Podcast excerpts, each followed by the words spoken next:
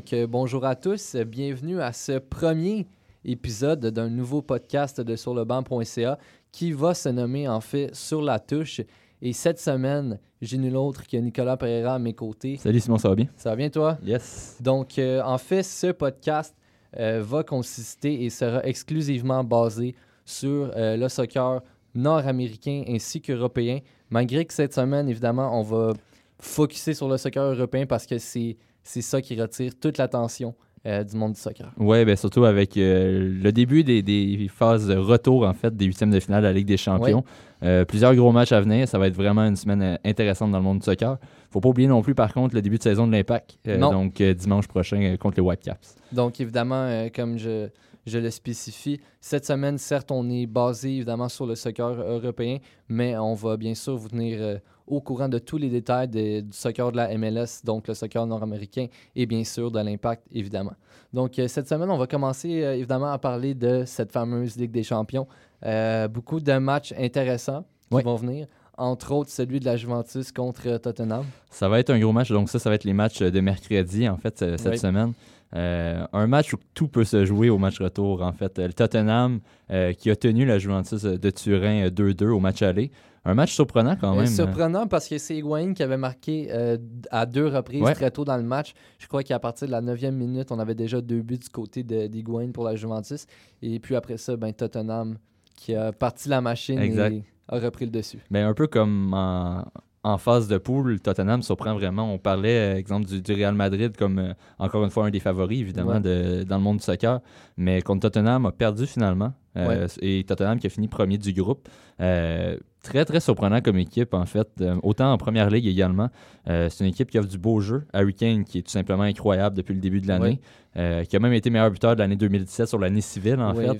Donc, on peut s'attendre à, beaucoup de Tottenham pour le match retour. Mais du côté de Tottenham, en fait, font très bien en ce moment en Ligue des Champions. Mais souvent, en première ligue, on les voit souvent comme des favoris parce que quand on pense à Tottenham, on pense à Harry Kane, évidemment. On a aussi Young Mingson, on a Ericsson. Euh, une bonne défense avec Alderweireld. On a Loris dans les filets. Mais on semble jamais trouver la, dernière touche finale, en fait, pour réussir à, remporter les grands honneurs en première ligue. Non, en effet, autant en première ligue que dans toutes les autres compétitions, en fait, auxquelles elle participe, Tottenham. Euh, est un club qui dépense peut-être pas autant, par contre, que les clubs comme Manchester City, Manchester United et ben, autres. C'est qu'on a déjà toutes les. On semble déjà avoir tous les ingrédients. On n'a pas de super vedette, par contre. On a Harry Kane qui, peu à peu, ben, euh, se démarque. Qui est devenu, du Exactement, mais qui est devenu à Tottenham. On n'est pas allé chercher de joueurs, exemple, Real Madrid, basé sur des joueurs extérieurs comme Cristiano Ronaldo, Garrett Bell, qui était avec Tottenham avant, qui s'est fait découvrir à Tottenham. Euh, donc, beaucoup, beaucoup de joueurs d'ailleurs, tandis que Tottenham vont chercher des jeunes joueurs prometteurs, on entend peu parler d'eux, et finalement deviennent deviennent des, des, joueurs importants dans la formation. Donc, euh, ben, ça reste à suivre. Tout peut se jouer. C'est encore 2 à 2 euh, dans ce match-là pour le match retour qui est à venir. On a aussi, bon, évidemment, euh, je dirais à l'opposé, une confrontation qui sera moins glorieuse que la précédente. je parle de FC Ball contre Manchester City parce que, bon, 4-0. Tout, s'est joué déjà, selon moi. Tout s'est joué. ben, C'était pas une surprise, évidemment. Je crois que peu importe la formation contre laquelle, en fait, peu importe la formation qui va affronter Manchester City, ça sera probablement, j'ose dire, en faveur de Manchester City. Oui, c'est favori. les favoris. C'est les favoris. Et contrairement à certaines équipes, qu'on vient de dire avec Tottenham, par exemple, euh, Manchester City, c'est une équipe qui peut autant bien faire en première ligue que dans toutes les autres compétitions. Exactement. J'ai bien hâte, justement. La première ligue semble jouer, semble déjà gagner pour Manchester City. J'ai hâte de voir en Ligue des Champions. C'est Manchester City est une équipe qui est réputée pour malheureusement échouer dans les moments importants, euh, notamment en demi-finale l'an dernier, contre euh, en, quart de finale même contre Monaco en fait. Donc, euh, et l'année précédente justement en demi-finale contre le Real. Par contre, cette année avec la, la récente fenêtre de transfert qu'a effectué Pep Guardiola, on a été chercher beaucoup de défenseurs. Selon plusieurs, on a été chercher trop de défenseurs. On a trop dépensé sur les défensseurs. Marc Bergevin au hockey dirait qu'on en a jamais trop. on en a jamais trop, selon Marc Bergevin.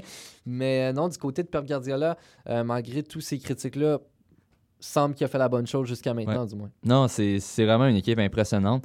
Et Pep Guardiola qui montre encore qu'il est tout un entraîneur. Donc, euh, autant il a gagné avec FC Barcelone. Malheureusement, ça n'a pas aussi bien marché avec le Bayern de Munich. On a quand même gagné trois titres de champion de, en, Bundesliga, mais ça, c'est pas une surprise. Ligue des champions, ça a été plus difficile, mais Manchester City, son nouveau projet, en fait, va très bien jusqu'à maintenant. Et je serais pas surpris de les voir aller loin dans la compétition, mais pour côté du FC Ball, c'est déjà joué selon moi. 4-0 à l'étranger ça serait dur à monter. À moins d'un 5-0 du FC Ball au retour, là, non, ça, puis je veux dire, quand t'as une défense euh, qui est menée par euh, Company, t'as Walker aussi qui est très rapide Exact. sur l'aile.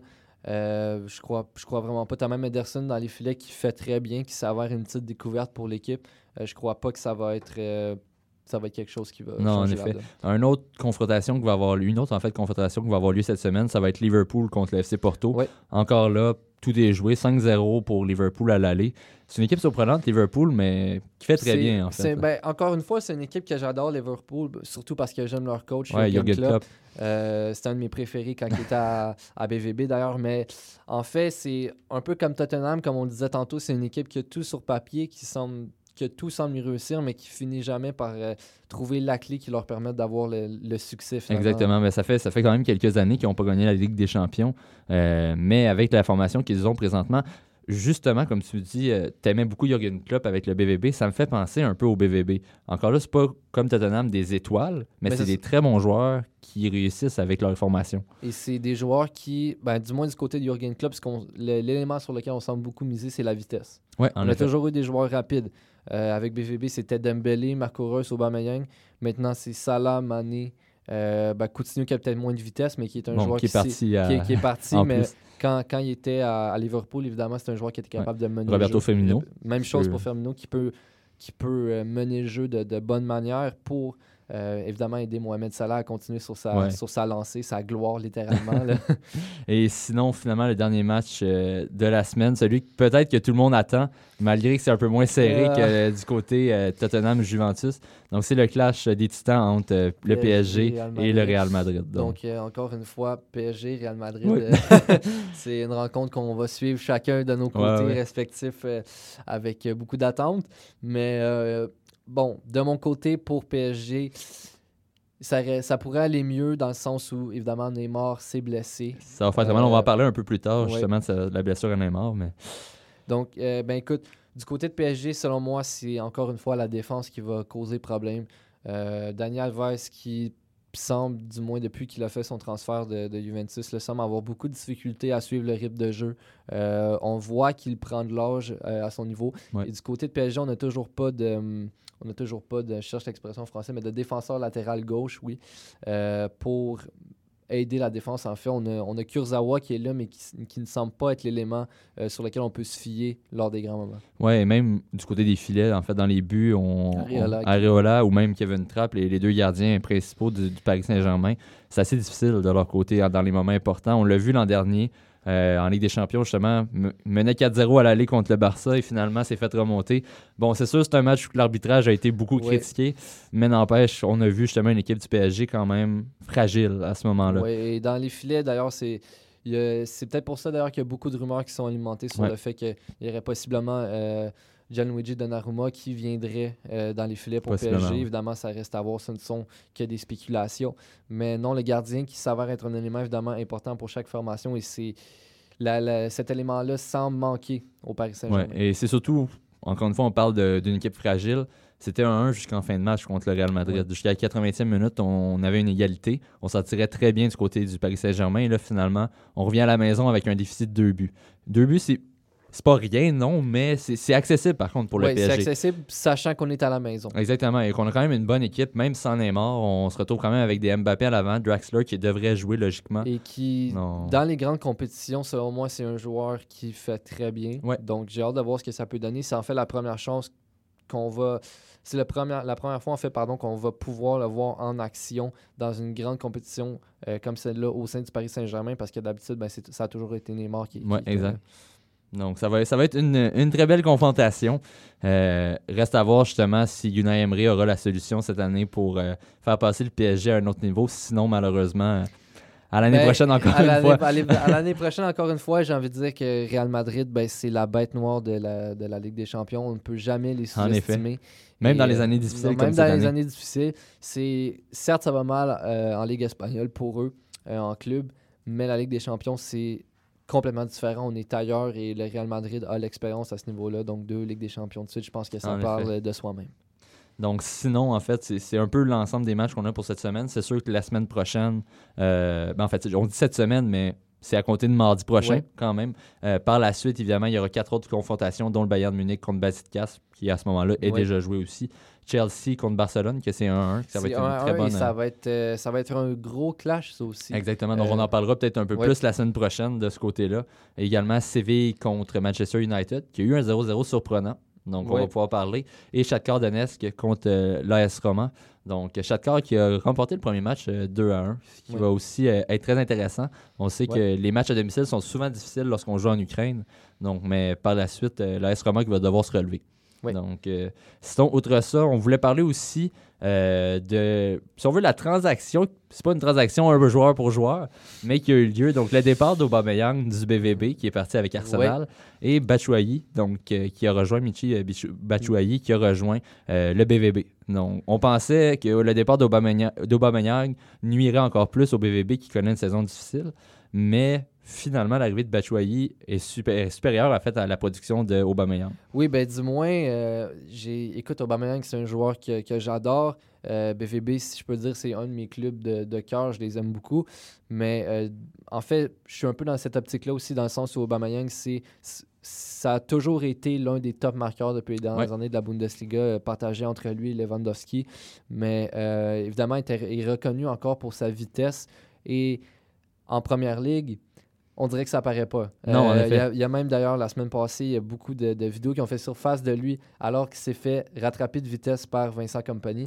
Donc euh, ça parle beaucoup, mais non, du moins, Michi Batshuayi qui fait très très Ouais. bien euh, a commencé sa lancée avec 5 buts en 3 matchs, C'est impressionnant. ce qui est impressionnant. D'ailleurs, ils ont affronté Atalanta et donc en Ligue des Champions, évidemment, là, c'est. c'est- ben, ça, ça, ça augure bien pour BVB. Euh, je m'attends à plus de- du côté de Michi Batshuayi. Je veux que sa lancée continue parce que c'est un joueur qui à Chelsea n'avait pas les, les minutes de jeu En sous effet. euh, Conte. Et ben là, ce qu'on est en train de voir, c'est que ce que Conte n'a pas fait, je dirais pas une, erreur- une erreur parce que peut-être que le système de jeu n'était pas adapté à lui.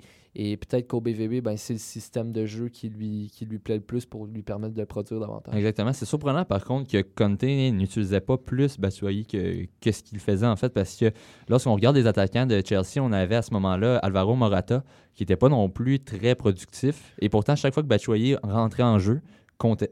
Ouais. Donc, euh, minute pour minute, c'était un joueur qui avait un des ratios buts Les plus euh, élevés. le plus élevé dans toute la ligue. Donc, Ben, c'est qu'à ce niveau-là, si tu te mets dans la tête de Conte, tu te dis, c'est mon joueur d'impact. Quand il rentre, il, il change la donne. Ouais. Mais justement, peut-être que si je le mets en début de match, le- la cause sera pas pareille. Donc, est-ce que j'ai vraiment envie de sacrifier cet élément-là euh, duquel je peux me fier en fin de match pour le mettre tout de suite en début de match? Et si les choses vont pas bien, ben ça, ça, ça vient déjà de, de- de mettre la partie euh, à terme. C'est peut-être le- c'est peut-être l'idée qui reposait dans sa tête, en fait. Mais bref, finalement, cette transaction, si on veut, à trois équipes, a fait en sorte qu'Olivier Giroud était allé- arrivé à Chelsea. Finalement, Olivier Giroud ou même Bah. Alvaro Morata, qui était déjà là, Ouais, produisent pas plus qu'il faut. là. Euh, du côté de Chelsea, évidemment, le, le gros joueur sur lequel on va se. On va, se on va mettre en fait tout le poids sur les épaules, c'est Eden Hazard. Ouais. Évidemment, euh, beaucoup de rumeurs dans son sujet. Euh, est-ce qu'il va rester à Chelsea? Est-ce qu'il va aller à Real Madrid? Parce que selon moi, euh, si c'est pas de Neymar qu'on parle en tant qu'allié gauche, c'est vraiment Eden Hazard qui Ouais. va. euh, Bon, évidemment, Cristiano Ronaldo, mais Ouais, qui, qui est peut-être plus transférable. mais qui, qui est évidemment plus transférable parce qu'il a passé la- sa carrière là, Ouais. tout le temps à Real Madrid et évidemment devient de plus en plus âgé. Ouais. Mais Eden Hazard qui est encore dans la fleur de l'âge et euh, je crois que d'ici les deux, trois prochaines années, on va certainement uniquement parler de lui et de Neymar dans les meilleurs alliés gauche euh, du sport. Ça, en effet. Et c'est sûr, euh, du côté d'Arsenal, on ne peut pas s'attendre à ce qu'Aubameyang produise aussi peu. Évidemment, Non. il a quand même joué un, un nombre limité de matchs. Donc, je regardais un peu ses statistiques avant d'entrer en nombre. C'est seulement trois matchs pour, euh, pour Aubameyang, un but en trois matchs. Ouais.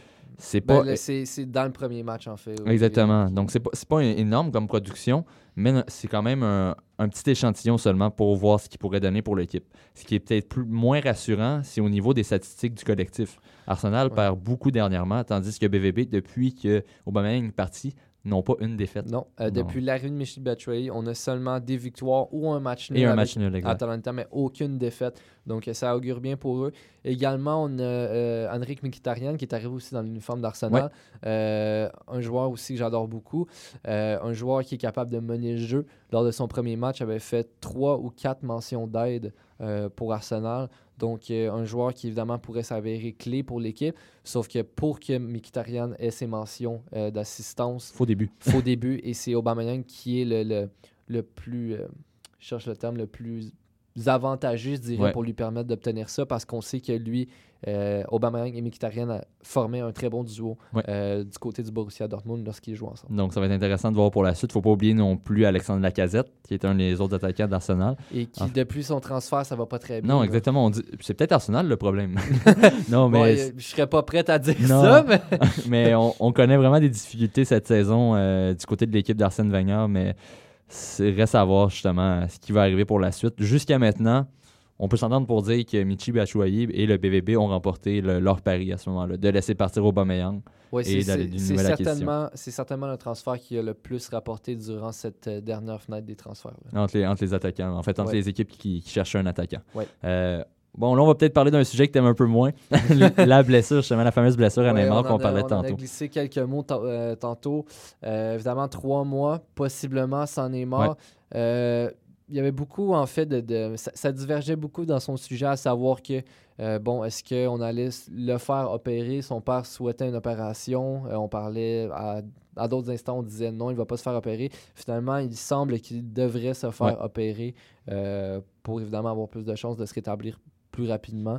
Mais euh, donc, c'est ça, on parle de trois mois sans l'attaquant vedette du Paris Saint-Germain. Ouais, ben, je crois que même c'est c'est peut-être la meilleure solution pour Neymar, surtout la saison est jouée du côté du, Oui, du évidemment, PSG. Là. Il n'y a- a, pas- a de problème pour la Ligue. Non, exact. En, ligne, on- en Ligue, pardon, on est déjà euh, 14 points de- d'avance sur l'AS Monaco qui est au deuxième rang. Oui. Donc, on, on s'entend pour dire que c'est pratiquement fini. Mathématiquement, l'AS Monaco a encore des chances, mais, euh, des chances, mais je ne croirais pas que l'absence de Neymar Non, ferait en sorte que le PSG perdrait ses- tous ses derniers matchs. non, parce qu'on a quand même Draxler qui est là pour prendre la relève. et Exactement. Mais on a une bonne formation Non, autour. ça. Et ça. ça reste quand même un jeune prodige d'Allemagne qui, c'est pas parce qu'il faisait pas bien qu'il n'a pas de minutes de jeu, c'est parce qu'il est un Neymar. Exactement. Et c'est ça du côté de Neymar, sur un point de vue peut-être plus personnel, il y a la Coupe du Monde cet été. Oui. Donc c'est l'opération est peut-être mieux pour être sûr d'être prêt à temps pour la Coupe du Monde et de pas de risquer de manquer ce rendez-vous-là en raison d'une saison Parce que régulière. ben, c'est déjà arrivé qu'il a été blessé euh, en Coupe du Monde, donc Exact. tu veux pas répéter, euh, tu Non, veux pas répéter ça, surtout quand tu as la chance de représenter ton pays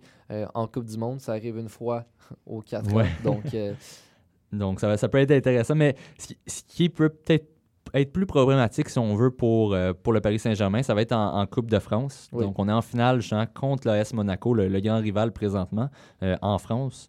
Mais euh, dans la- avec l'absence de Neymar, c'est sûr, on perd un joueur important. oui. Je sais pas de ton côté, Simon, si pour toi, ça, ça te rassure pas de, voir l'absence de Neymar Ça pour cette coupe-là? ça me rassure pas pour la Coupe de France. À l'opposé, euh, je me dis qu'on donne plus de minutes à Di Maria qui, malgré qu'il ne fait pas, ben, pas qu'il ne fait pas tout le travail, mais n'a littéralement pas de minutes de jeu lorsqu'il vient le temps de jouer en Champions League, mais qui en Coupe de France, lorsqu'il a des minutes, fait très bien. Lors Ouais. du dernier match, avait, a eu son, son grain de sel dans le match. Euh, sans avoir suivi, je crois qu'il a marqué au moins un but. Euh, donc, beaucoup de minutes de jeu dans son cas en Ligue, en Coupe de France, et il fait très bien. Donc, pour moi, j'ai pas peur euh, avec la perte de Neymar parce que je sais qu'on a Draxler et Di Maria En qui effet. peuvent remplacer le tout. Là où je m'inquiète le plus, c'est est-ce que Draxler euh, et Di Maria peuvent changer la donne en Ligue des Champions parce que c'est complètement différent que la Ligue de France. Oui, en effet, ça, ça risque d'être assez difficile en Ligue des Champions. Euh, c'est sûr aussi, on, on- le premier test qu'a eu le Paris Saint-Germain sans Neymar, c'était contre Marseille. Oui. Donc en demi-finale, justement, de la Coupe de France, et ça a été un gain de 3-0. Donc ça montre que l'équipe du PSG, même sans Neymar, est une très bonne équipe et peut gagner quand même des matchs. Euh, par contre, comme tu le dis, en Ligue des Champions, contre un Real Madrid sur sa fin, ça risque d'être assez difficile justement comme, comme rencontre. Pas impossible comme on disait tantôt, mais peut-être que du côté euh, de Paris, il va nous manquer l'élément clé, le, le joueur Oui. étoile. Ben, je te dirais, Ouais. l'autre joueur euh, que j'ai bien hâte d'avoir en action en fait du côté de PSG, euh, lors du dernier clash qu'on a eu avec le Real Madrid, Ouais. le joueur qui a été le plus critiqué pendant l'affrontement, en fait, ça a été Lo Celso, Giovanni Oui, Lo. Celso, qui a connu un match terrible, je j'ai même pas peur de le dire, terrible. Euh, lui qui faisait très bien, pourtant depuis le début de la saison, euh, on lui accordait beaucoup de minutes de jeu parce qu'il semblait être un joueur incroyable. Euh, avait d'ailleurs marqué un but spectaculaire Ouais. euh, il n'y a pas si longtemps. Donc, euh, semblait faire sa place. Et quand est arrivé le moment de la Ligue des Champions, là où tu dois être à 100%, euh, donner ton meilleur, évidemment, ça n'a pas été le cas. Donc, je crois que le joueur qui pourrait faire la différence à sa place, c'est Lassana Diarra, qui est euh, le tout dernier transfert acquis du. Paris Saint-Germain. Euh, un joueur qui, certes, n'est plus dans la fleur de l'âge, si je ne me trompe pas, on parle de 30-32 ans de son côté, mais qui reste toujours euh, un joueur clé qui peut faire la différence, peut-être d'une manière plus défensive, par contre, sur le terrain, parce que c'est pas le joueur plus rapide, mais qui coupe bien les lignes de passe et qui sait où se placer, comment se placer et quand se placer à, à un certain Ouais, endroit. il va amener aussi de l'expérience du côté du, du Paris Saint-Germain parce que Lo Celso, comme tu le dis, a connu un match difficile à ce moment-là, mais c'était son premier grand rendez-vous. Oui, Donc, euh, Lassana Diarra qui va peut-être pouvoir aider. Reste à voir encore une fois Unai Emery quel type de tactique il va, en- euh, il va installer sur le terrain, mais euh, pourrait amener justement un peu plus de stabilité, surtout encore une fois, comme on le en fin de match. Oui. Donc, qui est souvent le, le problème euh, du PSG.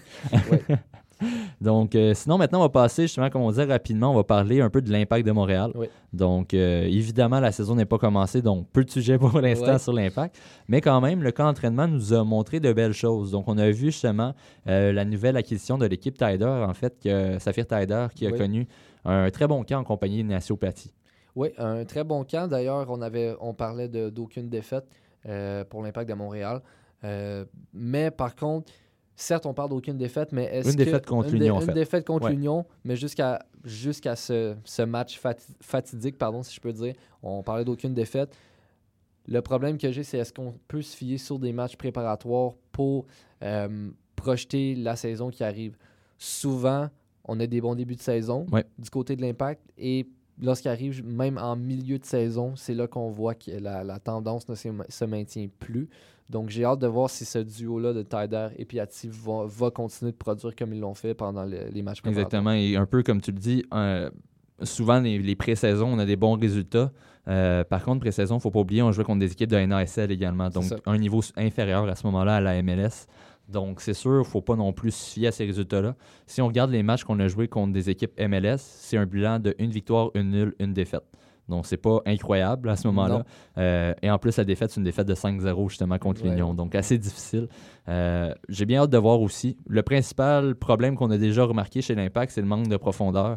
Euh, en plus, avec la, la blessure à Zakaria Diallo en défense centrale, ça risque de faire mal à l'équipe puisqu'il pourrait s'absenter pour toute la saison. Oui, bien évidemment, le départ aussi qui a fait mal, sans aucune surprise, c'est celui de Laurent Simon Ouais, en, défense. On, a été, on a été chercher quelques acquisitions pardon, dans le but de- d'essayer de, stabiliser la défense. Euh, à quel point est-ce que ça va faire une différence? On va le savoir lors de la saison.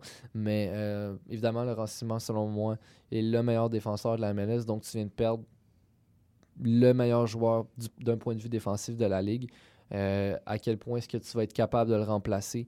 Je crois que le- l'impact, si on veut gagner, ça sera peut-être pas du côté défensif, mais il faudra que l'offense sache ma- marquer beaucoup de buts. Oui, ben c'est un peu la, la raison de l'arrivée de Safir Taider Ouais. pour euh, aider Ignacio Piatti. On a aussi euh, Vargas qui va peut-être pouvoir aider. C'est sûr, c'est un jeune joueur, un jeune espoir. Euh, ça va être intéressant de voir sa production. Mais en effet, avec une défense l'an dernier qui était déjà dans les pires de la Ligue, on en avait parlé dans un podcast Ouais. au quartier général un peu plus tôt cette année. C'est sûr, ça va être difficile de- d'améliorer ça vu qu'on a perdu des éléments importants. C'est sûr, on opte sur l'option jeunesse. Est-ce que la jeunesse saura justement tenir le coup? Reste à voir aussi à ce moment-là. Ouais. Non, Je, ça- crois que, je crois que d'un point de vue euh, du côté du, du soccer, en fait, euh, je crois qu'on peut pas tout miser sur la jeunesse. Euh, évidemment, je vais pousser ma comparaison peut-être un petit peu loin, mais si on regarde d'un point de vue hockey, on sait que le sport se développe surtout de plus en plus vers la jeunesse. En effet. Et je crois que le, le soccer n'est pas encore tout à fait dans cette optique-là, dans le sens où ton meilleur le, meilleur joueur, euh, pardon, le meilleur joueur du monde, euh, selon moi, a 32 ans en ce moment et c'est Cristiano Ronaldo. Même 33, qui vient de fêter son 33 ans, qui vient de 33e fêter, anniversaire. oui, son 33e. euh, la même date de fête que Neymar. Oui, en effet. Donc, il vient de fêter son troisième, euh, 33e pardon, anniversaire. Et le meilleur joueur, ben, c'est Cristiano Ronaldo. Donc, je crois pas que la jeunesse et uniquement la jeunesse peut faire la différence encore dans le sport. Donc, tu as encore besoin de tes joueurs vétérans élites, euh, ben, comme c'était le cas avec Laurent Simon. Exact. Et ça va être, je suis vraiment curieux de voir l'impact qu'aura euh, Rémi Garde en fait à la tête de Oui. l'équipe. On a beaucoup parlé de lui, on a beaucoup parlé de ses contacts dans le monde du soccer euh, et son, son équipe d'entraîneurs qui a réussi à amener Ben, de, parce qu'on sait qu'il était à l'Olympique Lyonnais, oui. Exact. Donc, j'ai vraiment hâte de voir euh, le résultat de tout ça. Évidemment, il a dit, il l'a dit en fait dès son premier point, point de presse, euh, d'attendre peut-être quelque peu pour justement avoir le temps de, de former l'équipe, de former une chimie. Mais Ouais. connaissant Montréal, on n'est pas très patient. Non, mais c'est ce que j'allais dire. Le marché montréalais, euh, autant avec les Canadiens que notre impact de Montréal, on est très vite à juger ce qui se passe euh, dans nos équipes sportives. Donc, euh, non, je crois que c'est. Je crois que Rémi Garde jusqu'à maintenant, sur papier, si on se fait au camp d'entraînement, euh, ne pas à se blâmer, reste à voir si la tendance va se maintenir. Mais certes, c'est pas après une saison arrivé dans une équipe, peu importe les contacts que tu as, malgré qu'il a déjà été entraîneur à l'Olympique lyonnais, euh, je pense pas que ça justifie le fait qu'il ne peut pas faire d'erreur. C'est pas parce qu'il était entraîneur dans un grand championnat en Ligue 1 qu'il ne peut pas faire d'erreur. Donc, il euh, faut lui laisser le temps d'arriver chez l'Impact à Montréal et d'instaurer de, son système de jeu. et finalement, peut-être un dernier sujet rapide, en fait, le, titre de capitaine cette année qui va être partagé. Donc, c'est intéressant comme stratégie du côté de l'Impact. On veut peut-être voir qui va être le leader de cette équipe-là. On a déjà tendance à dire que Nacho Piatti va être important dans le vestiaire, évidemment. Il était déjà, euh, si on veut, capitaine euh, par intérim lorsque Patrice Bernier ne jouait pas l'an dernier.